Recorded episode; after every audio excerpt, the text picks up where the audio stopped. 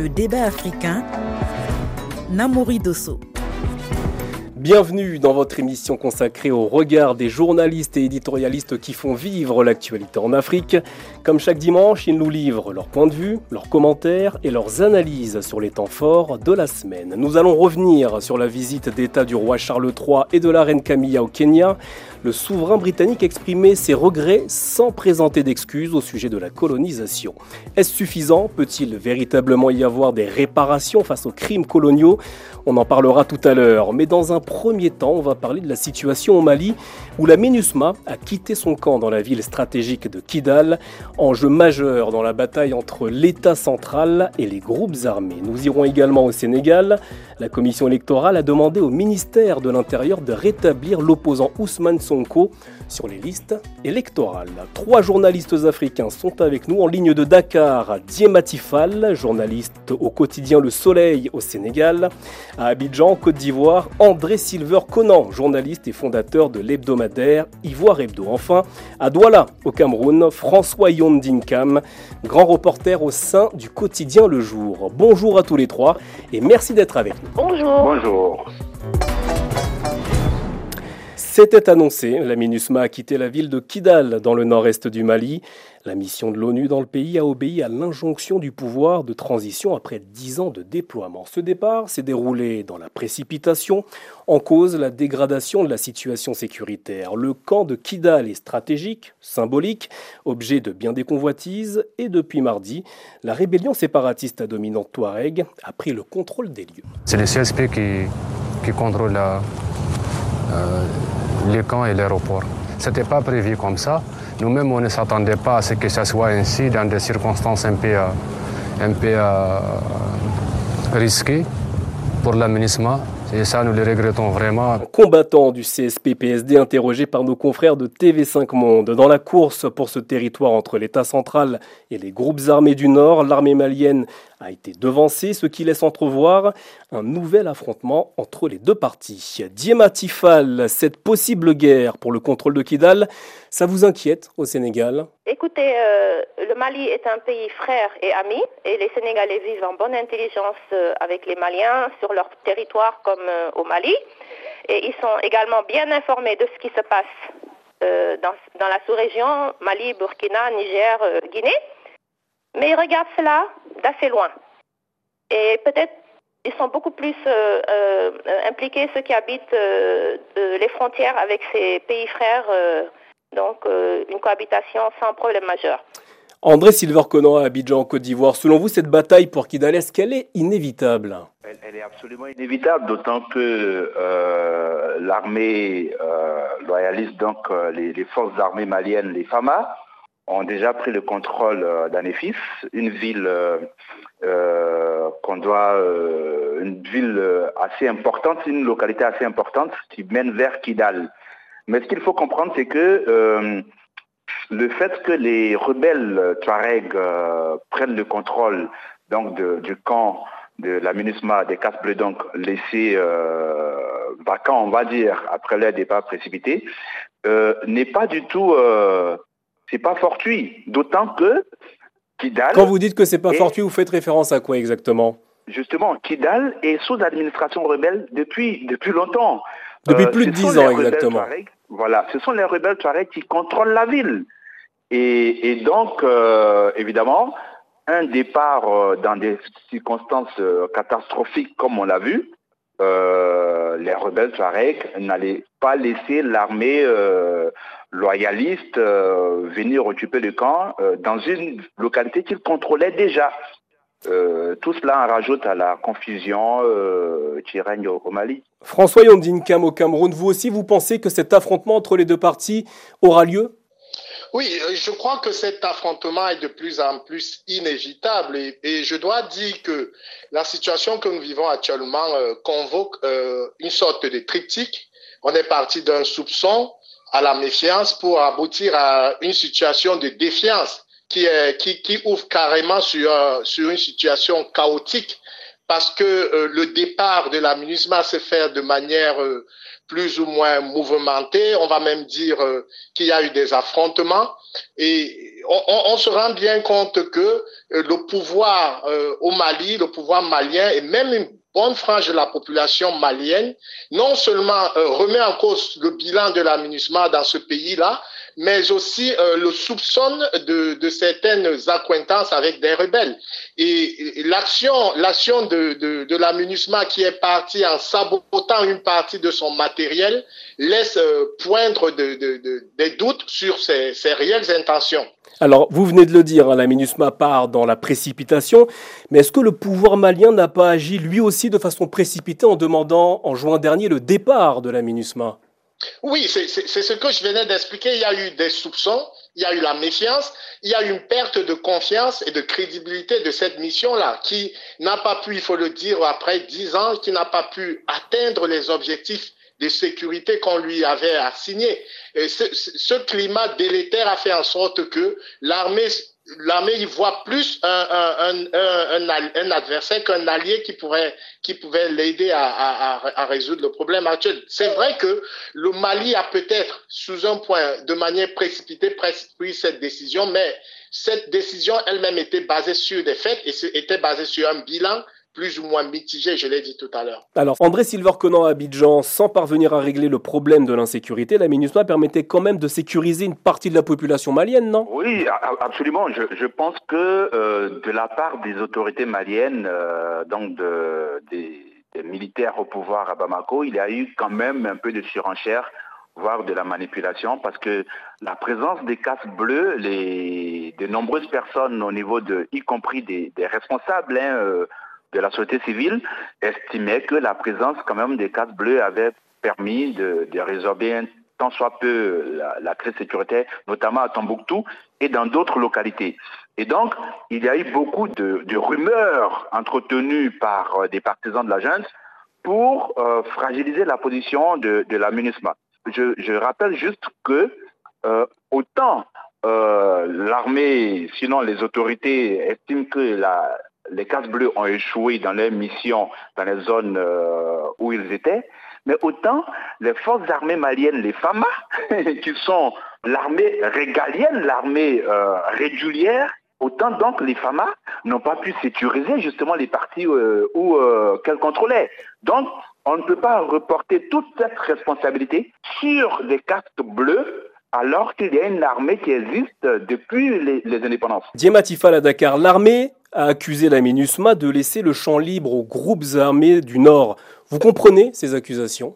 Bah, je, je, je, comprends pas. Ce que je ne comprends pas, c'est que l'armée euh, malienne, l'armée malienne se dirige vers Kidal pour reprendre les camps et n'arrive pas à temps pour reprendre les camps et dans le même temps, il ne facilite pas, elle ne, elle ne facilite pas l'évacuation correcte euh, de la MINUSMA et à la limite même, a refusé de lui autoriser des, plans de vol ou, de, ou des importations de, de, matériel de rechange, il y a quand même une contradiction que je ne comprends pas. Euh, surtout après le procès en inefficacité qui a été fait euh, contre la MINUSMA par euh, l'État du Mali. François Yandinka Madawala, le fait que l'ancienne base de la MINUSMA à Kidal soit actuellement contrôlée par les rebelles du Nord, est-ce que c'est vraiment un problème pour l'armée malienne? C'est un véritable problème parce que c'est une, c'est une armée qui est supposée être souveraine, c'est une armée qui est supposée contrôler euh, son territoire, mais qui, il faut le dire, éprouve euh, beaucoup de difficultés. ce que l'on peut constater en tant que journaliste, c'est ce manque de coopération qui, je l'ai dit tout à l'heure, part d'un climat de soupçon, un climat délétère. Comment expliquer que le matériel, le matériel, toute la logistique qui était déployée par la MUNISMA n'ait pas pu être transféré aux forces maliennes. Comment expliquer qu'il n'y ait pas eu cette coordination-là pour qu'au moins euh, le terrain soit occupé par les forces nationalistes du pays? Comment expliquer que dès que la euh, quitte les lieux, on, observe une recrudescence, des, des, des, une montée en puissance des rebelles? Alors, tous ces points-là interrogent. Moi, je crois que il est vrai, la posture des, Maliens du pouvoir au Mali aujourd'hui peut questionner parce que on, on, sent, on, le sent pas tout à fait prêt à assumer ses tâches régaliennes. Mais si l'ONU, si la a cette, cette vocation première reconnue de, de, de, de, maintenir la paix, je crois qu'elle devait mettre un peu d'eau dans son vin, elle devrait faciliter ce transfert-là, au moins de cette logistique, au moins de ces compétences-là, pour que ce passage et ce retrait, même s'il a été décidé de manière précipitée, puisse se faire de manière plus harmonieuse pour, pour éviter un, chaos grandissant dans la région. André Silver-Conan, Abidjan, le retrait de la MINUSMA, est-ce que c'est une erreur de la part des autorités maliennes? Absolument, comme, comme d'ailleurs euh, ces autorités se réfugient dans, dans, de nombreuses autres erreurs. Vous voyez, je répète, pour bien comprendre ce qui se passe à Kidal, il faut savoir qui administre la ville. La ville est sous administration des rebelles Touareg depuis plus de dix ans. OK?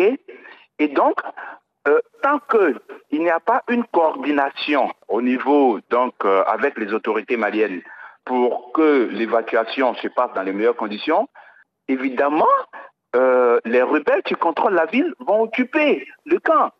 Ce qui s'est passé est que les autorités maliennes ont demandé que les, les bleus donc euh, puissent partir et ont en même temps lancé des, offensives dans le cadre de la récupération des zones, des localités en question. D'où le fait que la MINUSMA parle de ce que son personnel était en danger. Effectivement, il y a eu des, il y a des, des combats entre les, d'un côté l'armée et les rebelles, de l'autre côté entre l'armée et les djihadistes, et encore de l'autre côté entre les, djihadistes eux-mêmes. Dans ces conditions catastrophiques, une évacuation, je veux dire, euh, un départ de la MINUSMA ne pouvait pas se faire de façon sereine. Mais ces conditions auraient dû être créées par le pouvoir malien. Voilà ce qu'il faut savoir. Eh bien, nous continuerons hein, de parler hein, de cette situation, notamment dans le nord du Mali tout au long des prochains jours sur l'antenne de RFI.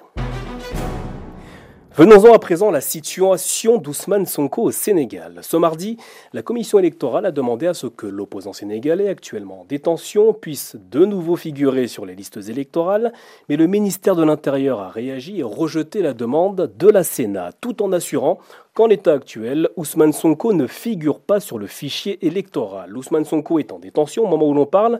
Il est accusé d'appel à l'insurrection et complot contre l'État.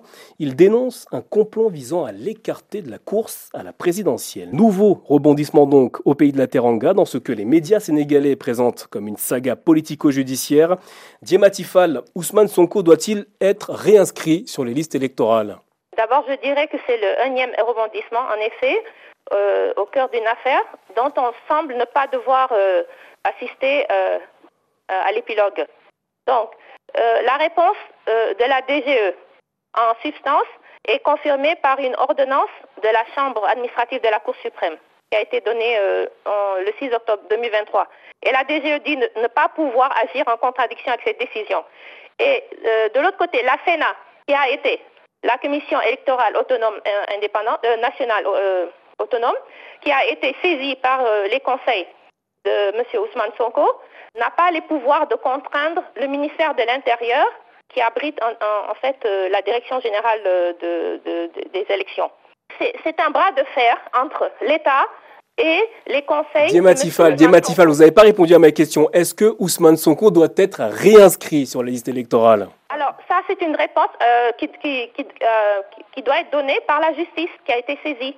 Mais vous, vous en tant que journaliste sénégalaise, qu'en pensez-vous bah, En tant que journaliste euh, sénégalaise, euh, je fais confiance. Je fais confiance au bon sens des électeurs. Ils sauront quoi faire, euh, quoi faire le jour des votes, sans violence, sans violence, et en allant voter. Ils exprimeront ce qu'ils penseront à ce moment-là. Pour le moment, ce sont les, défendeurs de M. Ousmane Sonko qui sont sur la sellette avec les, les démembrements de l'État. Et l'affaire est en justice un, verdict sera donné. Et à ce moment-là, on verra si Ousmane Sonko est autorisé à être réinscrit sur les, sur les listes électorales selon l'ordonnance du juge de Ziguinchor, ou alors il sera euh, euh, considéré comme définitivement radié des listes électorales. André Silver-Conan à Abidjan, que vous inspire ce nouvel épisode dans la saga judiciaire et politique autour de l'opposant Ousmane Sonko? Moi, je vais répondre très fermement à votre question. La première que vous avez posée, oui, Ousmane Sonko. Donc pour vous, Ousmane Sonko doit, être, réinscrit sur la liste électorale Doit être réinscrit.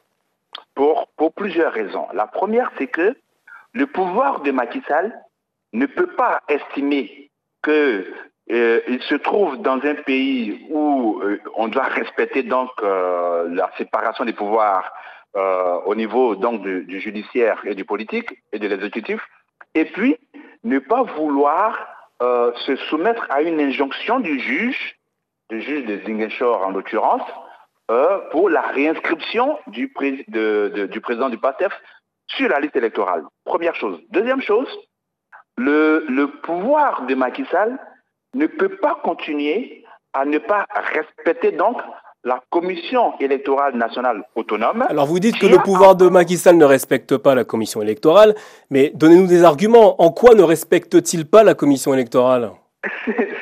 Si, le pouvoir respectait la Commission électorale, aujourd'hui, M. Ousmane Sonko serait réinscrit carrément sur la liste électorale, comme la Sénat le demande au ministère de l'Intérieur.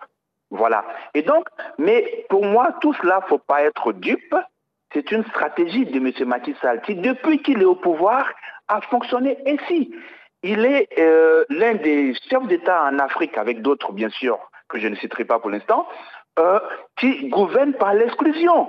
C'est parti de l'exclusion de Khalifa Sall, ensuite de Karim Ouad, et ainsi de suite. Et aujourd'hui, euh, M. Macky Sall veut partir du pouvoir en excluant un opposant sérieux dans le cadre du métier de son parti au pouvoir. François, François Yondinkam à Douala au Cameroun, le cas Ousmane Sonko, est-ce que ça fait écho chez vous? Oui, bien sûr, d'autant plus que nous vivons dans un pays au Cameroun où euh, euh, il y a une gérontocratie qui a totalement confisqué le pouvoir et qui est qu'il faut dire est hermétique à toutes sortes d'expressions de l'opposition il vous, il vous revient que les, opposants au Cameroun, jusqu'à ce jour, sont systématiquement emprisonnés, embastillés quand ils essayent de, de manifester ou d'exprimer des, des, points de vue. Euh, moi, moi, je crois que d'une manière générale, si tant il est que l'Afrique, nous les Africains, nous voulons aller à la démocratie de manière euh, sereine, nous devons en accepter les modalités. Et l'une des modalités connues de, de la démocratie, c'est l'élection. L'élection est censée être un lieu de consensus et d'apaisement.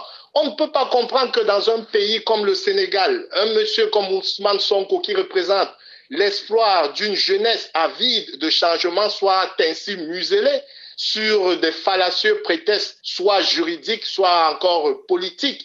Mais François Yondinkam, François c'est la justice qui a décidé de la détention d'Ousmane Sonko, pas le pouvoir politique. Oui, c'est des arguties, on le sait tous, c'est des arguties, c'est une manière de museler de manière brutale des, des opposants politiques. On, on, sait bien qu'il a été, il a été finalement condamné à quoi? À pas grand-chose. Et il a été, il y a une décision de justice, elle a connue de tous, du tribunal des Ingénieurs qui ordonne euh, son rétablissement, sa réinscription sur le fichier électoral. Pourquoi est-ce que le pouvoir défie la justice de manière aussi criarde? Pourquoi est-ce que malgré l'injonction, malgré la demande de la Commission nationale euh, électorale, euh, le ministre de l'Intérieur arrive ainsi à s'opposer? Je veux dire, quand, quand, quand ces, ces, tenants du pouvoir ont, ont fini d'utiliser des arguties juridiques et face à l'éveil de la société sénégalaise qui est politisée, qui est, qui est citoyenne, eh ben, ils il tentent un passage en force. Pour moi, c'est clairement un passage en force qu'essaye de faire Macky Sall. Diamatifal au Sénégal, vous êtes d'accord avec ce que dit notre confrère aujourd'hui au Cameroun? Je voudrais préciser que euh, j'ai beaucoup plus de respect pour les magistrats de mon pays que certains et que la, la décision euh, du juge de Ziguinchor a été attaquée par l'agent judiciaire de l'État. Et donc, le verdict final n'est pas encore donné. Donc, nous sommes un pays avec des règles d'état de droit et euh, une administration professionnelle. Donc, nous allons attendre le, verdict là avant de prendre toute autre position. Bien évidemment, on continue de suivre hein, l'actualité politique et judiciaire d'Ousmane Sonko au Sénégal sur les antennes de RFI. Restez avec nous, on fait une courte pause, on se retrouve juste après le journal. On parlera de la visite d'État du roi Charles III et de la reine Camilla au Kenya cette semaine. Le souverain britannique a exprimé ses regrets au sujet de la colonisation sans présenter les excuses qu'une partie de la population kenyane attendait.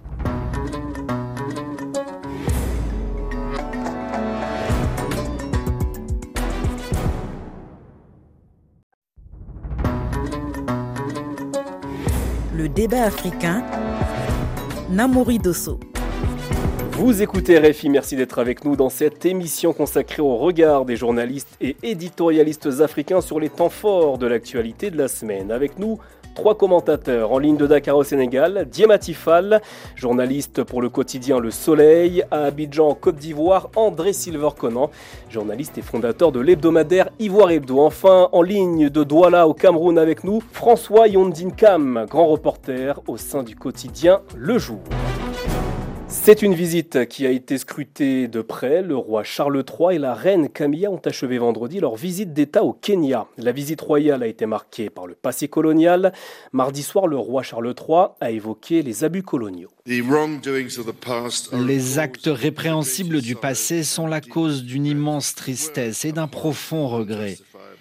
Il y a eu des actes de violence abominables et injustifiables commis contre les Kenyans alors qu'ils menaient une lutte douloureuse pour l'indépendance et la souveraineté. Et pour cela, il ne peut pas y avoir d'excuses aux abus coloniaux. Des regrets, de la tristesse, mais pas d'excuses, alors qu'une partie de la population kenyane les attendait. Nos demandes n'ont pas été prises en compte, c'est décevant. Cela ne suffit pas d'exprimer des regrets. On reconnaît ce qui s'est passé et puis que va-t-il se passer? Rien. Nous voulions que le roi Charles dise clairement ⁇ Je présente mes excuses pour ce que votre peuple a vécu. Cela aurait forcé les Britanniques à compenser les Kenyans, car nous voulons voir un réel changement. Wanjira Wanjiru, la coordinatrice du Centre pour la justice sociale de Matare au Kenya, au micro de notre correspondante Alban Tiroir. François Yondinkam à Douala au Cameroun. Comment percevez-vous les déclarations du roi Charles III moi, je crois que euh, euh, l'Angleterre, comme beaucoup de puissances coloniales, euh, s'installe là dans, un dilatoire. Ils utilisent un langage larvé pour ne pas reconnaître clairement les crimes crapuleux qui ont été commis sur les populations entre 1952 et 1960. Je vous signale qu'il y a selon des sources crédibles, il y a près de 3,5 tonnes de matériel d'archives qui ont été systématiquement détruits par la, puissance coloniale pour effacer les atrocités de cette période-là. Je crois que une fois de plus, euh, c'est un rétropédalage parce que déjà, il y a une dizaine d'années, euh, Monsieur William Hague, alors euh, c'était en 2019 justement. En 2019, le pouvoir britannique avait entre guillemets reconnu et présenté une forme d'excuse vis-à-vis du passé colonial britannique au Kenya. Tout à fait. On se serait donc attendu à ce que le roi Charles III en visite au Kenya franchisse définitivement le Rubicon et puis. Euh, Mais vous comprenez pourquoi il l'a pas fait? Vous comprenez pourquoi il n'a pas présenté des excuses? Moi, je crois que c'est un dilatoire. Il sait que derrière il y a il y a il y a des conséquences lourdes. D'abord sur le plan symbolique, sur le plan éthique et sur le plan financier aussi, il faudra, il faudra trouver bien, il faudra trouver un moyen pour, euh, pour compenser ces, ces, ces crimes-là. Et, je crois qu'ils ils ne sont pas en posture à ce moment de reconnaître clairement euh, ce qu'ils ont fait dans, dans ce pays-là. Et, et c'est le cas pour beaucoup de puissances coloniales, on l'observe aujourd'hui. Diematifal au Sénégal, est-ce que vous comprenez la déception de certains Kenyans qui estiment que ce discours n'a pas été suffisant? Bien sûr que je comprends leur déception. Aujourd'hui encore, des, des, des millions d'hectares de terres, comment dirais arables, appartiennent encore à, à des sociétés coloniales qui, qui, cultivent le thé au, au, Kenya et qui les ont arrachés à des populations euh, indigènes. Et donc, euh, le roi Charles a bien fait de ne pas avoir présenté des excuses. Parce que même si ces excuses étaient très attendues, cela présentait le risque d'ouvrir la porte à de nombreuses procédures judiciaires, aussi bien au Kenya que dans d'autres pays euh, euh, du Commonwealth. Mais justement, ne faut-il pas ouvrir ces procédures judiciaires pour, entre guillemets, régler le contentieux avec certains pays africains? Oui, l'ONU a déjà, un rapport de l'ONU qui, qui, est paru en 2021 a déjà réglé ce problème-là, a pris fait et cause pour, par exemple, les 120 000 descendants de communautés Kipsigi et Talai au, au, au Kenya et, et demandé l'établissement d'un processus de réparation, ce qui implique des mesures de restitution, d'indemnisation et de réhabilitation par, euh, par le pays du donc roi pour Charles. Vous, donc pour vous, le discours du roi Charles au Kenya cette semaine, il est suffisant? Non, il n'est pas suffisant, puisqu'on attendait des excuses. Il n'a pas présenté des excuses.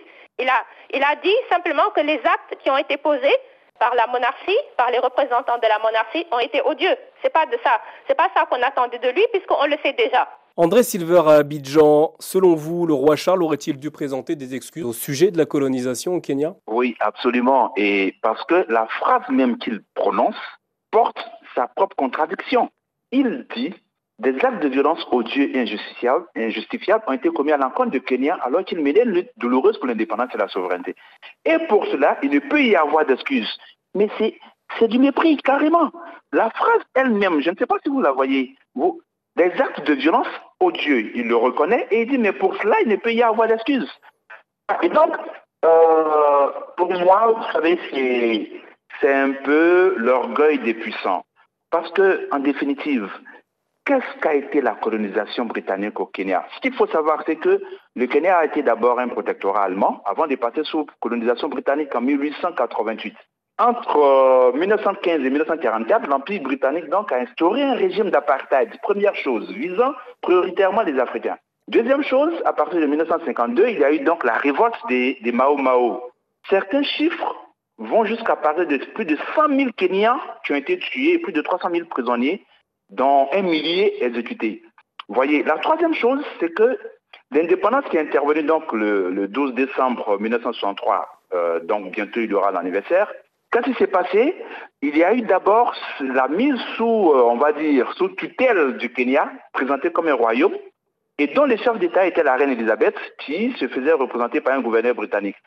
C'est à cette époque, justement, que la Grande-Bretagne a signé un accord de défense avec le Kenya pour établir une base militaire qui existe jusqu'à aujourd'hui. Voyez, il n'y a pas d'un côté les bons colons et de l'autre les mauvais colons. Alors vous semblez tous les droits d'accord pour dire que le discours du roi Charles III n'est pas suffisant. Cependant, certains Kenyans ont été satisfaits par ce discours. Écoutez. Venant du roi, je trouve que ce discours était un geste de bonne volonté. Ce n'est pas n'importe quel citoyen britannique, c'est le souverain, le chef d'État. C'est très symbolique et pour moi, cela constitue un pas en avant pour permettre à ceux qui ont souffert d'aller vers une forme d'apaisement. Il a ouvert un nouveau chapitre. Joël Kimutai Bosek, avocat qui défend des communautés ici dans l'ouest du Kenya, propos recueillis par notre correspondante sur place. Est-ce que l'un d'entre vous retient tout de même un aspect positif dans le discours et la visite du roi Charles III au Kenya?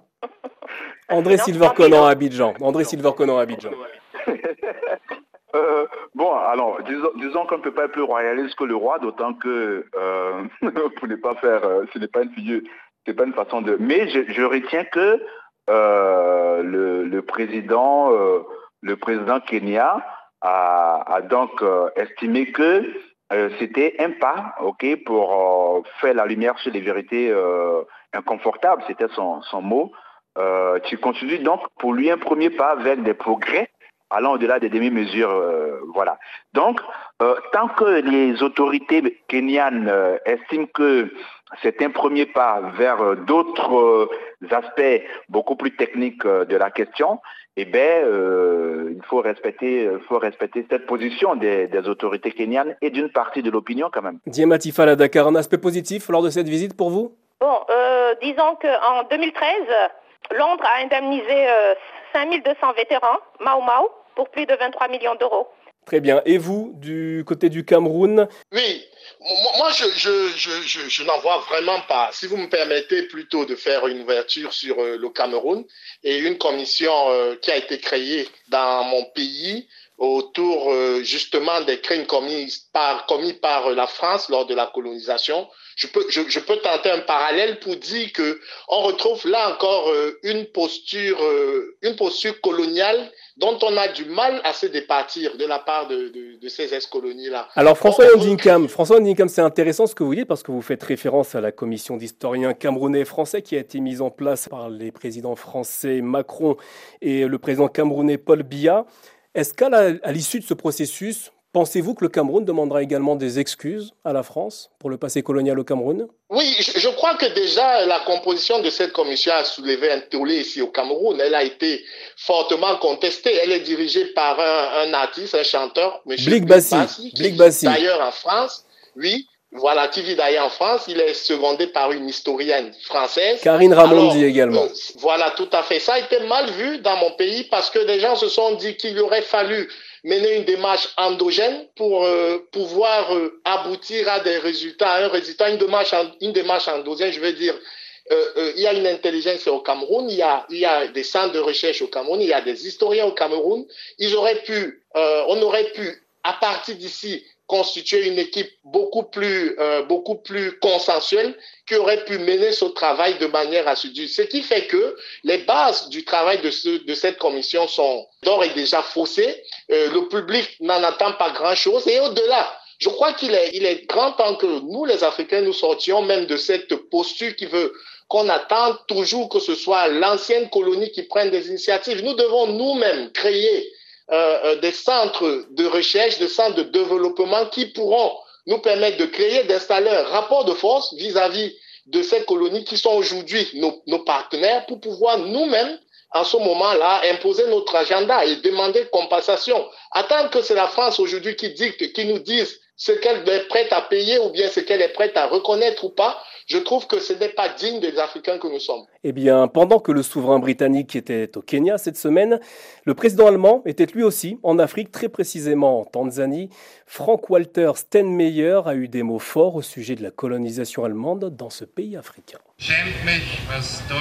Je vous demande pardon et je voudrais vous assurer que nous, Allemands, chercherons avec vous des réponses aux questions ouvertes, sans réponse, qui ne vous donnent pas la paix.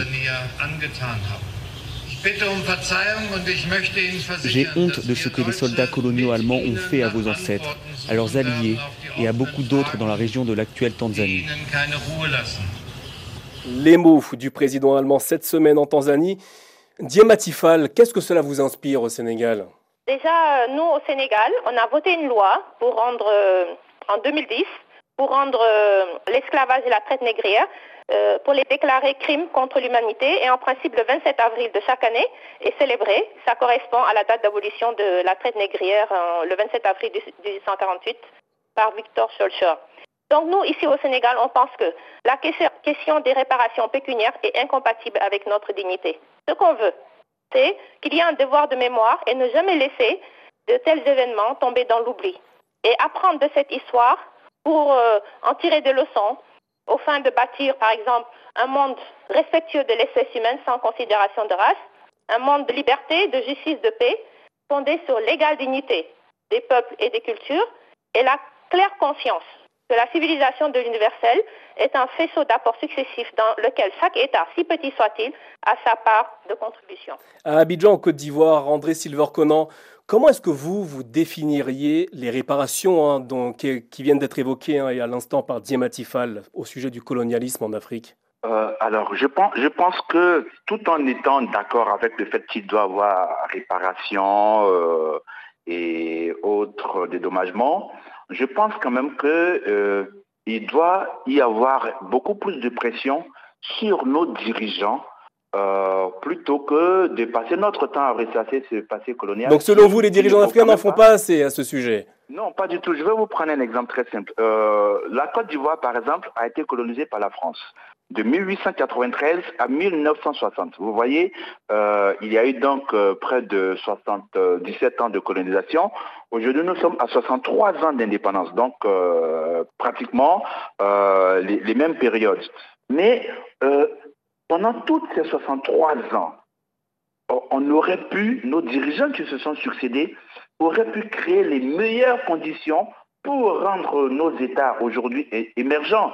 Et donc, j'ai l'impression que euh, de nombreux dirigeants africains, du fait justement de leur incapacité pour certains à, développer davantage leurs États, euh, encouragent donc les peuples à ressasser ce passé colonial qu'on ne doit certes pas oublier, mais pour lesquels on doit, on doit aller de l'avant. Alors vous dites que les dirigeants africains n'en font pas assez, mais certains d'entre eux ont entrepris notamment des actions pour les restitutions d'œuvres d'art africains. C'est le cas hein, notamment de la Côte d'Ivoire avec le DJ Ayekwe qui doit rentrer au pays.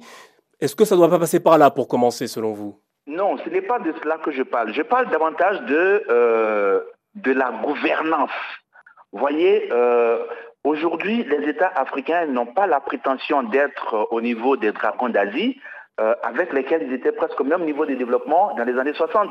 Voyez Et donc, je pense que nos dirigeants africains devraient davantage euh, euh, travailler pour leur peuple dans le sens de la gouvernance, euh, offrir à leur peuple, euh, à leur pays, des, beaucoup plus de mécanismes, beaucoup plus de, de structures, beaucoup plus d'infrastructures, de sorte à ce qu'ils deviennent davantage développés, plutôt que euh, de laisser ce débat encouragé par certaines personnes et qui consiste à ressasser de façon constante le, passé colonial.